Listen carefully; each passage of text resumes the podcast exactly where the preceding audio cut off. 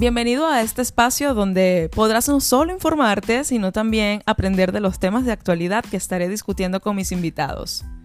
Yo soy Gisela Fontainés, periodista venezolana, y si me preguntas qué me apasiona, te diré que el periodismo y llevar la información a cada rincón. Es por eso que te invito a que te conectes conmigo y en tan solo minutos logres entrar a la era 3.0 en este mi podcast Tu casa tipo 3.0 que comienza ya. Hola a todos, hoy damos inicio al primer episodio de tipo 3.0, entrevistas y actualidad. Yo me encuentro con Miriam Mavares, una venezolana muy querida en la comunidad de Nueva York y de New Jersey. Miriam tiene ya bastantes años acá, alrededor de 15 años, 17 años, 20 años viviendo en New York. Eh, Miriam desde hace bastante tiempo lleva a cabo una gran obra con una fundación, pues brindándole la mano a nuestros hermanos venezolanos. Yo quisiera darle la bienvenida a Miriam y darle las gracias porque Miriam siempre está apoyando a todos los venezolanos que recién llegan a los Estados Unidos. En mi caso, con los proyectos que yo me invento a cada rato, Miriam siempre está de primera y te tengo que dar las gracias. Gracias por ser la primera hoy en mi primer episodio de tipo 3.0, un podcast que pues que espero que, que llegue a todas las partes que yo quisiera que llegue, que tenga ese alcance y pues contar con personas como tú que siempre son inspiración, que siempre están haciendo el bien sin mirar a quién. Eh, eso para mí es más que suficiente para siempre tenerlos presentes en mis programas. Miriam, te quiero dar la bienvenida a Tipo 3.0. Muy buenos días, gracias Gisela. Y yo, bueno, encantadísima de, conocerte y gracias por la oportunidad que me estás brindando. Y sí, pues sí, eh, tengo una fundación que es el Cocotero Foundation, acá en Nueva York. En Venezuela es el Cocotero MCAB, que es Maracaibo, donde tenemos trabajando 10 años y todo comenzó de manera espontánea. Eh, heredé costumbres y tradiciones de mi familia y era ayudar a la comunidad por muy poco o por mucho que tú tengas. Yo creo que el que tiene la disponibilidad de querer aportar lo hace en los recursos que tiene. Lo importante es tener la, la iniciativa de poder colaborar con quien más lo necesite. Este, bueno, déjame, me regreso al tema contigo. Bueno, sí. El Cocotero Nueva York, primero comenzó Miriam Mavares como Miriam, me encanta colaborar, me encanta la ayuda humanitaria, me encanta todo lo que es ver el positivismo que un venezolano trae con tanto talento y que uno por tener un poquito más de tiempo acá puede ayudarlos a canalizar qué hacer con el talento, con el tiempo, con el espacio, con lo que le gusta hacer y con lo que saben hacer. Usualmente cuando conozco a un venezolano que va llegando, lo primero que le pregunto es, ajá, ¿qué sabes hacer? ¿Qué te gusta hacer? Y la profesión me la dices después. ¿Por qué? Porque yo considero que, es una de las maneras de aportar todo el conocimiento que, que tú has tenido por experiencia vivida dentro de la ciudad de Nueva York, porque no es fácil, pero así como muchos dicen que no es fácil, hay tantas posibilidades, es un abanico que te abre quizás 10 puertas a la vez, eres tú quien decide. Entonces, como fundación, mi aporte es, bueno, aparte de eh, aporte cultural, es el apoyo hasta en ocasiones hasta psicológico, pues de, poder ayudarlos a canalizar a quien viene muy desorientado, con ganas de comerse al mundo, pero no sabe por dónde empezárselo a comer. Por supuesto. Ahora, fíjate, eh, eso es súper importante porque para los que no han emigrado, eh, tengo que resaltar aquí, tengo que hacer hincapié, cuando uno llega a otro país o a otro territorio por primera vez, son costumbres completamente distintas. Eh, todo es completamente distinto y cuando uno tiene un guía en el camino, eso es lo mejor que te puede suceder. Porque esas personas, si son bondadosas, te van a evitar que te lleves los golpes que ya ellos se llevaron. Te van a hacer, como por decirlo, más relajado el camino. Pero fíjate, yo quiero que me hables, ¿desde cuándo te nace a ti esas ganas y esa voluntad de querer ayudar a quienes están en Venezuela?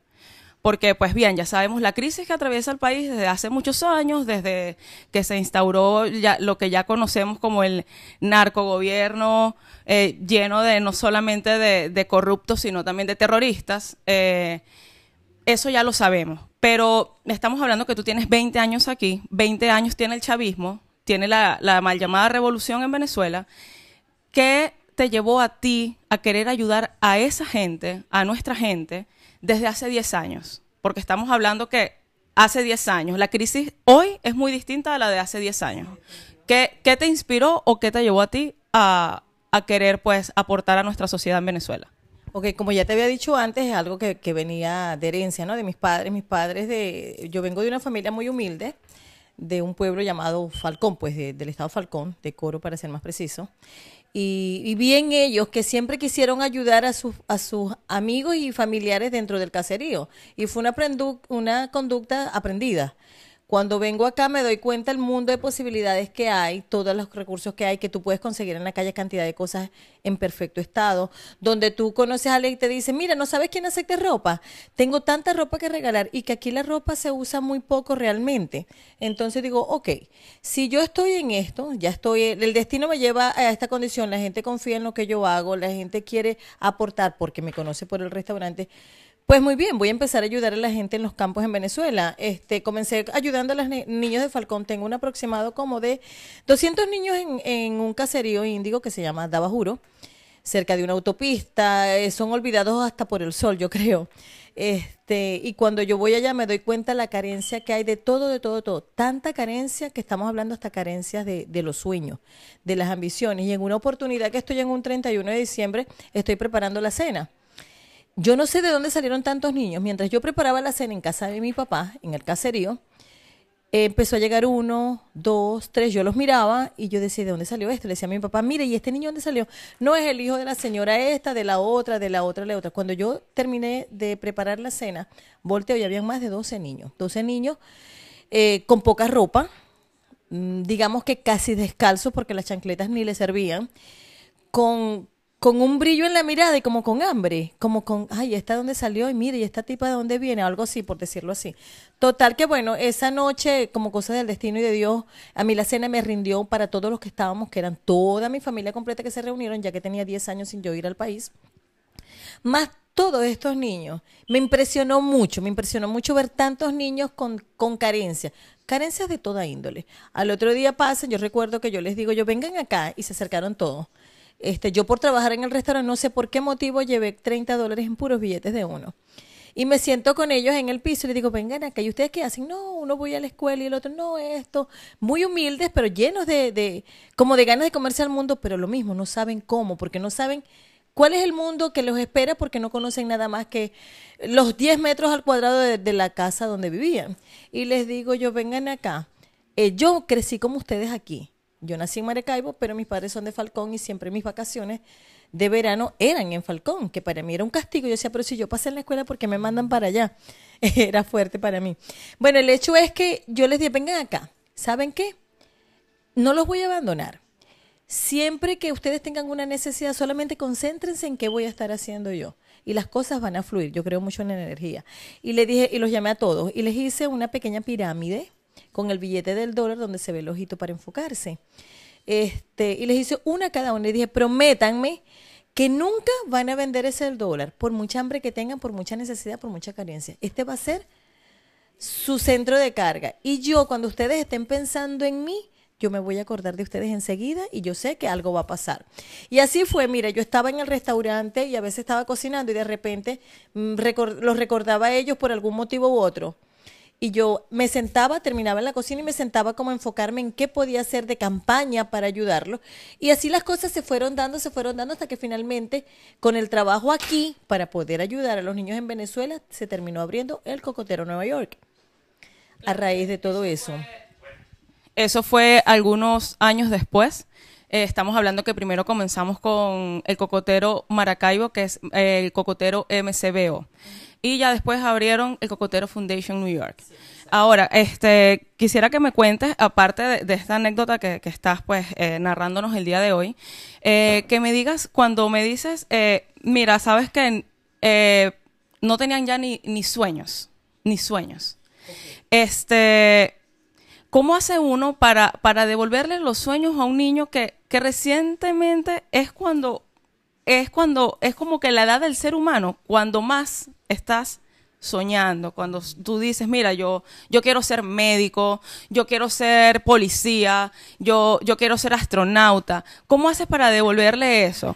Porque eh, a lo mejor mucha gente que nos está escuchando no saben lo que es un caserío en Venezuela. Un caserío en Venezuela es una zona eh, muy, muy desfavorecida. Estamos hablando que, que las calles son de tierra, que el que llega a tener una casa son tres láminas de zinc o son eh, casas construidas de barro, son situaciones eh, arcaicas y deplorables, no tienen electricidad, no cuentan con, con muchos recursos que, que, por muy trillado que suene, cuando uno llega a su casa y le dice gracias Dios porque tuve comida, porque tengo esta cama, porque tengo la almohada, eh, a veces mucha gente dice, no, pero tú sí eres eh, positivo. No, no se trata del positivismo, se trata que tienes que agradecer lo que tienes, porque siempre hay alguien que está peor que tú. Entonces, a mí me gustaría que me cuentes un poco, que nos cuentes un poco acerca de eh, qué viste tú en esos niños que dices, es que ni los sueños. Ok, me encantó esa muchísima esa pregunta y bueno, tendría como tres días para hablarte de lo mismo porque es una de las que más me apasiona. Cuando estoy sentada con ellos hablando, les digo, ¿y qué quieres hacer? Y se miraban unos con los otros, pero con una con una alegría de, de, la inocencia de que, mira, llegó una muchacha del norte, como le dicen, del norte, este, para ellos era muy linda. En ese momento me decían, es que es tan linda que parece una muñeca. Y yo, ¿en serio? ¿Y tienes muñeca? Cuando busco eran unas muñecas de, tusa. En mi pueblo, pues en Falcón le llaman tusa a las eh, donde está el maíz, exacto, el resto de maíz, le hacían sus baticas y todo esto. Suena muy exagerado, pero es la realidad. Y, y amo contar estas historias porque son reales, son reales. Donde la maldad todavía no los ha tocado, donde la miseria, ellos viven en eso, pero ni siquiera reconocen que realmente es una miseria. Como no han visto nada mejor que eso, ellos no saben que viven así. Y es interesante tener una conversación con un niño de, de, de este tipo de, de, vida. No tiene maldad, no tiene... Cualquier cosa para ellos es bueno, cualquier cosa es fabuloso. Recuerdo yo que estaba cocinando y al otro día vinieron más y vinieron más y cuando vine a ver, te lo juro que habían casi 30 niños. Y yo sentí un compromiso, me fui a Maracaibo y le dije, ¿sabes qué? Las cosas tienen que cambiar. Y el switch me lo pasé en un momento que fue a visitar a una señora y le digo, hola, qué bello esta niña. Y estaban las tres niñas jugando descalzas en una casa donde había una colchoneta en el piso, eh, de cortina una sabanita, bien limpio, sí, por supuesto. Y una ellas, de ellas me dice, ¿sabes qué? Yo sé bailar. ¿Y tú sabes bailar? Le digo yo, sí, vale, claro. Y yo sé cantar. Le digo yo, ok, bueno, cante baila para mí. Me dice, pero es que no tenemos radio. Y le digo, pero pon televisor. Es que tampoco tengo televisor. Mira, a mí se me, me la mente se me volvió en blanco y negro como una película de ¿sabes? Como repitiendo historias, historias, historias de, la vida. Y le digo, ¿sabes qué? No te preocupes, yo te voy a mandar un televisor y te voy a mandar un radio para que bailen y escuchen. Pero si quieres, yo aplaudo y tú bailas. Y empezaron las niñas a aplaudir y a cantar y aplaudir a cantar y a bailaban las dos y una empezó a cantar una canción cristiana que también quería volver a esto, una canción cristiana que yo creo que todo el mundo la escuchaba, alabaré, alabaré, alabaré. Yo crecí con esa canción, mis padres son cristianos, mi padre de hecho hizo una, donó un terreno para una escuela al, gobierno de turno, donó un espacio y mi papá hizo eh, una iglesia para que todos esos niños se recogieran allí porque los vio muy dispersos. Era como una manera que él vio de, de poder colaborar y, y, y traerlos a, a ver cómo los ayudaba y los orientaba. Este, ya él no se, ya él no está, él se fue. Dios lo tiene en un lugar muy especial. Y yo asumí eso, y yo, ¿sabes qué? Yo lo voy a hacer con mis herramientas y yo sé que yo voy a poder sacarlos adelante. Quizás por medio de mí voy a conseguir todas las herramientas de ayudarlos a elaborar unos sueños o por lo menos empezarlos a construir. Y le empecé a preguntar, ¿qué te gustaría hacer? Este, reina, y yo, sí, y tú, no, beisbolista. Le dije, no hay nadie que quiera ser doctor sí, pero es mucho dinero y no hay nadie que quiera hacer esto. Es que yo no, aquí no, no tenemos. Y me senté con ellos y dije, ¿sabes qué? Sueñen, no midan los sueños. Los sueños no tienen tamaño. Se sueña y punto. Le dije, vuelvan a guardar este billete y que esto sea lo que los haga enfocar a ustedes. Detrás de esa autopista principal hay un mundo lleno de color. Le dije, hay un mundo desde Disney hasta Hollywood nunca habían escuchado la palabra Hollywood. Entonces para ellos era, ¿y esta de dónde salió? Y le dije, no dejen de soñar, que yo les prometo que yo nunca me voy a olvidar de ustedes. Nunca. Nunca. Se lo, se lo dijiste, le, le hubieses dicho, se los dice esta maracucha que, que limpiaba casas con pantalones Levi's. que limpiaba apartamentos aquí cuando llegué de tacones, eh, jeans Levi, que era el boom en Venezuela. Camisita blanca, el cabello recogido con un lazo blanco y saludaba a todo el mundo con un guacal lleno de detergentes, el cual no me gustaba su presencia, pero yo era venezolana, pues, y nosotros nos encantaba andar en taconaditas de lo más chula. Eh, son experiencias súper, súper agradables. Esa es la muestra de que eh, puedes cumplir los sueños. Mira todo lo que tú has avanzado en 20 años, pues eh, em, tienes eh, dos restaurantes. Estamos terminando de pasar la, la, crisis del coronavirus, uno de ellos se vio golpeado por la crisis del coronavirus y tienes las fundaciones. Retomando el tema de la fundación, me gustaría pues que, que, nos expliques un poco el trabajo que hacen. Hace um, tres o cuatro semanas yo estuve por acá, pero con mi otro proyecto, Rostros del Exilio, eh, apoyándote, dándole pues cabida a la información del envío que estabas haciendo de suministros a Venezuela, alrededor de 40 cajas mandaste de ayuda entre ropa, medicinas, comida, eh, que se distribuyen a distintos hospitales, caseríos y, y zonas no favorecidas en el país. Sí, actualmente nuestra fundación cuenta con eh, cinco hospitales, centros pediátricos infantiles.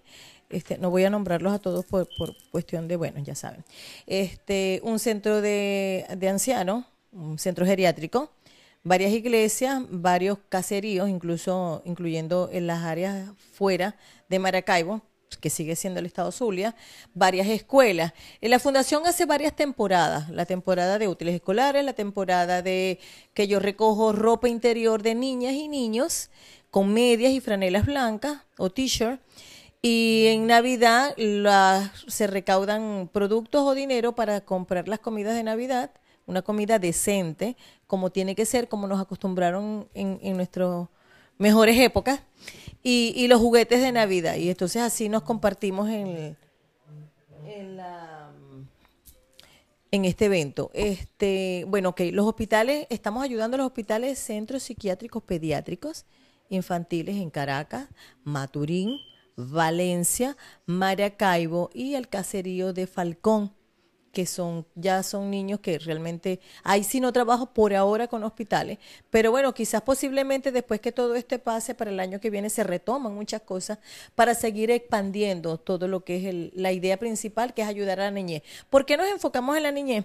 Porque nuestro país enfrenta una situación sociopolítica, económica y psicológica muy fuerte donde la educación es una de las armas más importantes y la base del hogar. Entonces, como que nosotros estamos como que fue primero el huevo o la gallina.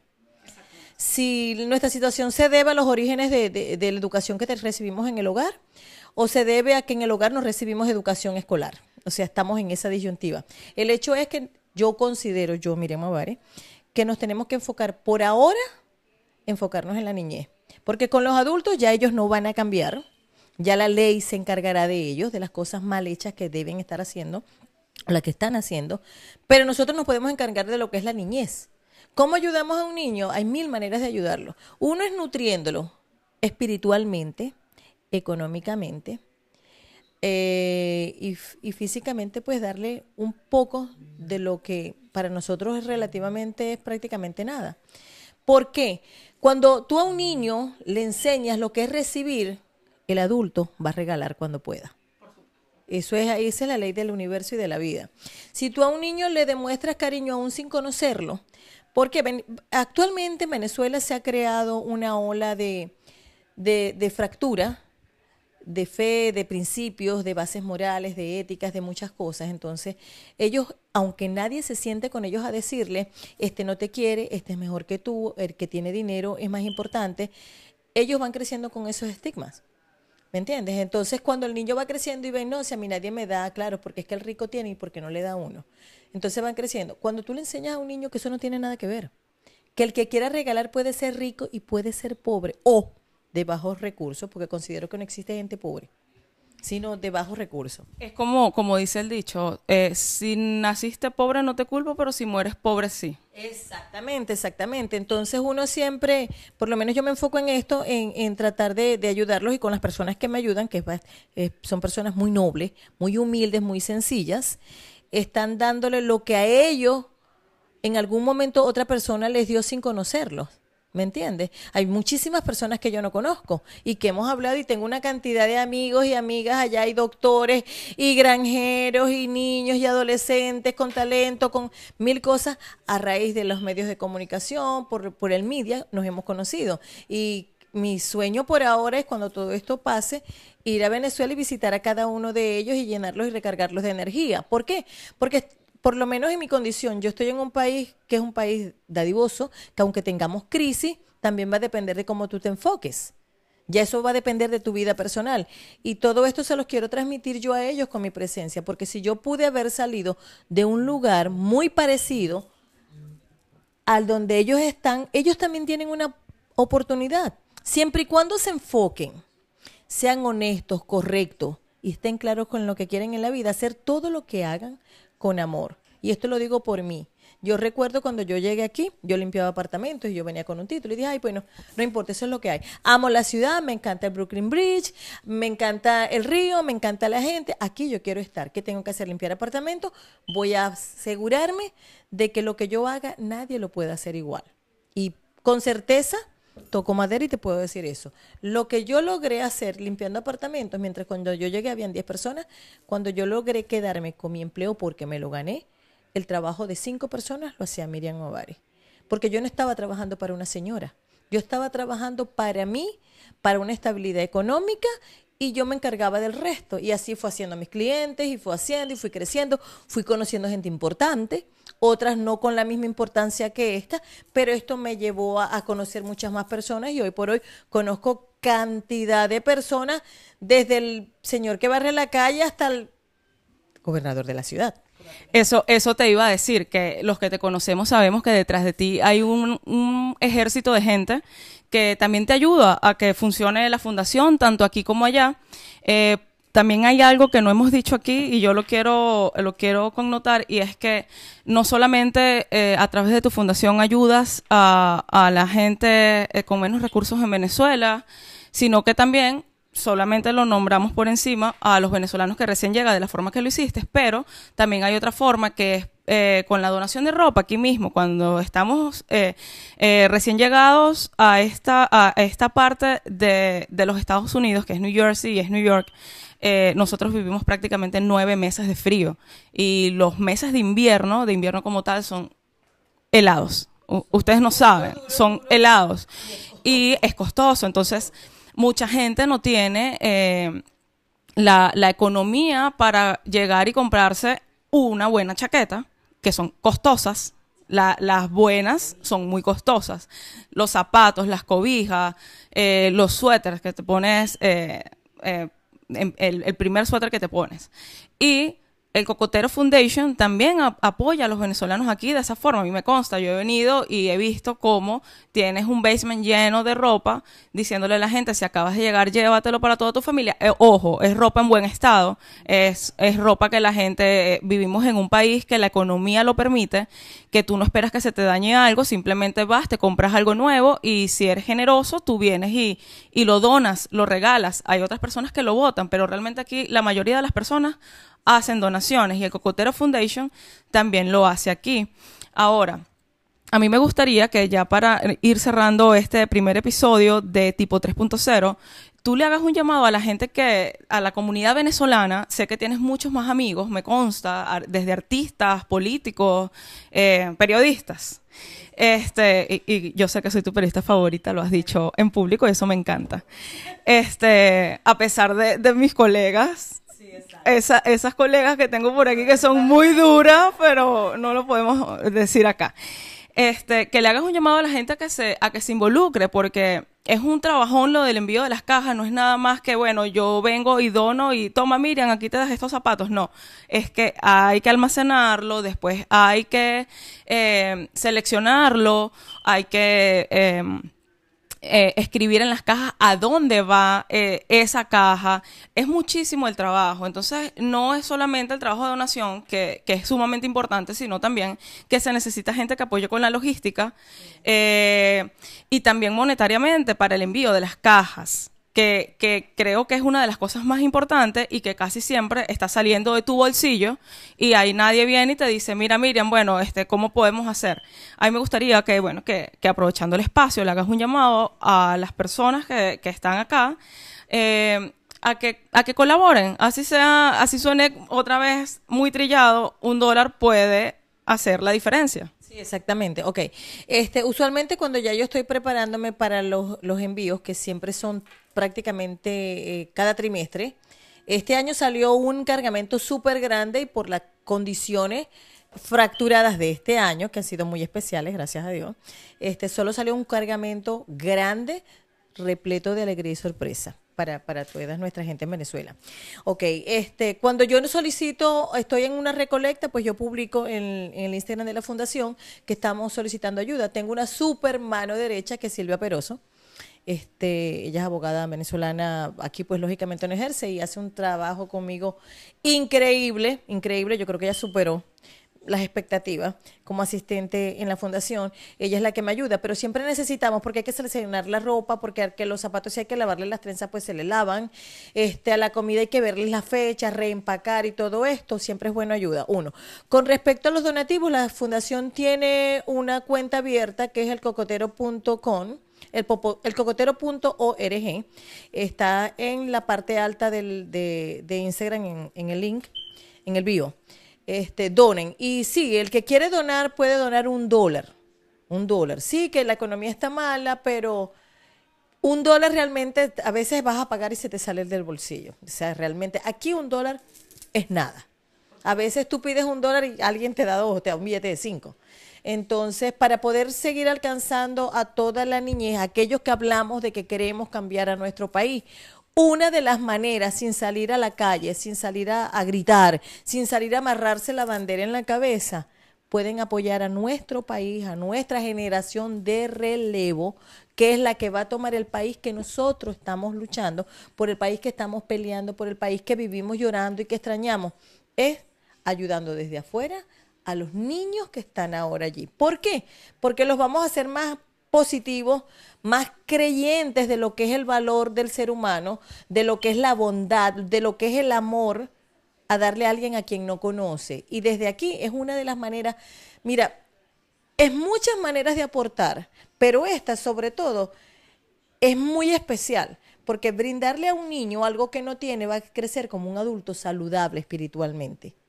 Porque esas carencias materiales que uno piensa que son tonterías, también influyen. Influyen porque si hay racismo, si hay clasismo, si hay todo este tipo de cosas y uno como niño va creciendo con eso. Y es lo que te marca la diferencia de que porque tú tienes y yo no, que porque tú tienes y yo no. Y cuando tú le cubres a ellos esa necesidad, ellos crecen un poquito más sanos espiritualmente. ¿Por qué? Porque van a entender, no, cuando yo era niño, mis padres no tenían, pero había unas personas de tal lugar que nos mandaban.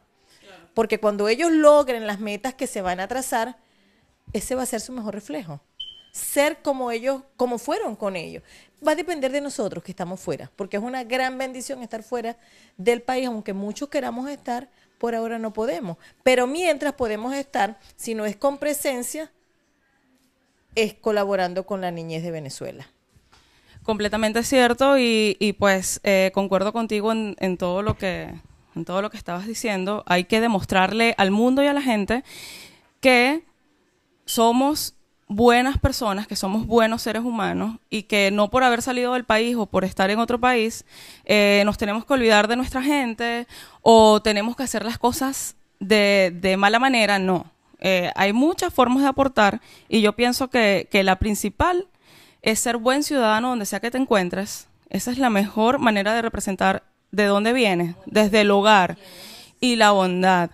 Eh, Claro que sí. Los venezolanos, la mayoría de los venezolanos somos muy bondadosos y, a pesar de que nos han golpeado el espíritu, el credo, la ideología, nos han golpeado como, como pueblo, como seres humanos, eh, ese, ese mal llamado gobierno, ese régimen, nos ha golpeado no solamente de todas las formas que te puedes imaginar, sino también de las inimaginables. Eh, nosotros seguimos, los que estamos en el exilio, seguimos de pie demostrándole al mundo que no es por sonar con, con, la, con la campaña política de, de, del actual presidente, pero que los buenos somos más. Y, y, lo vamos a seguir siendo. Miriam, muchas gracias por haberme acompañado el día de hoy eh, al, al, primer episodio de tipo 3.0, eh, entrevistas y actualidad. Eh, espero que hayan disfrutado este primer episodio y bueno, nos estaremos escuchando en una segunda entrega. Gracias.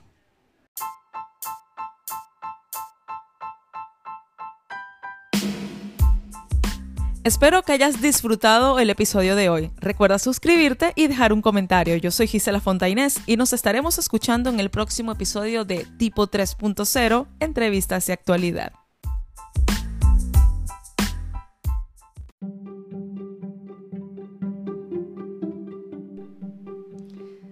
Hola, les saluda Jennifer Martínez. Quiero darles la bienvenida a este nuevo proyecto Y&D, en el que estaremos creciendo todos juntos. En pocos días daremos inicio a la entrega de mercancía en el estado Táchira, con la finalidad de arrancar la última fase. Contar con el apoyo de todos ustedes es clave y fundamental tanto para Dignersi como para mí.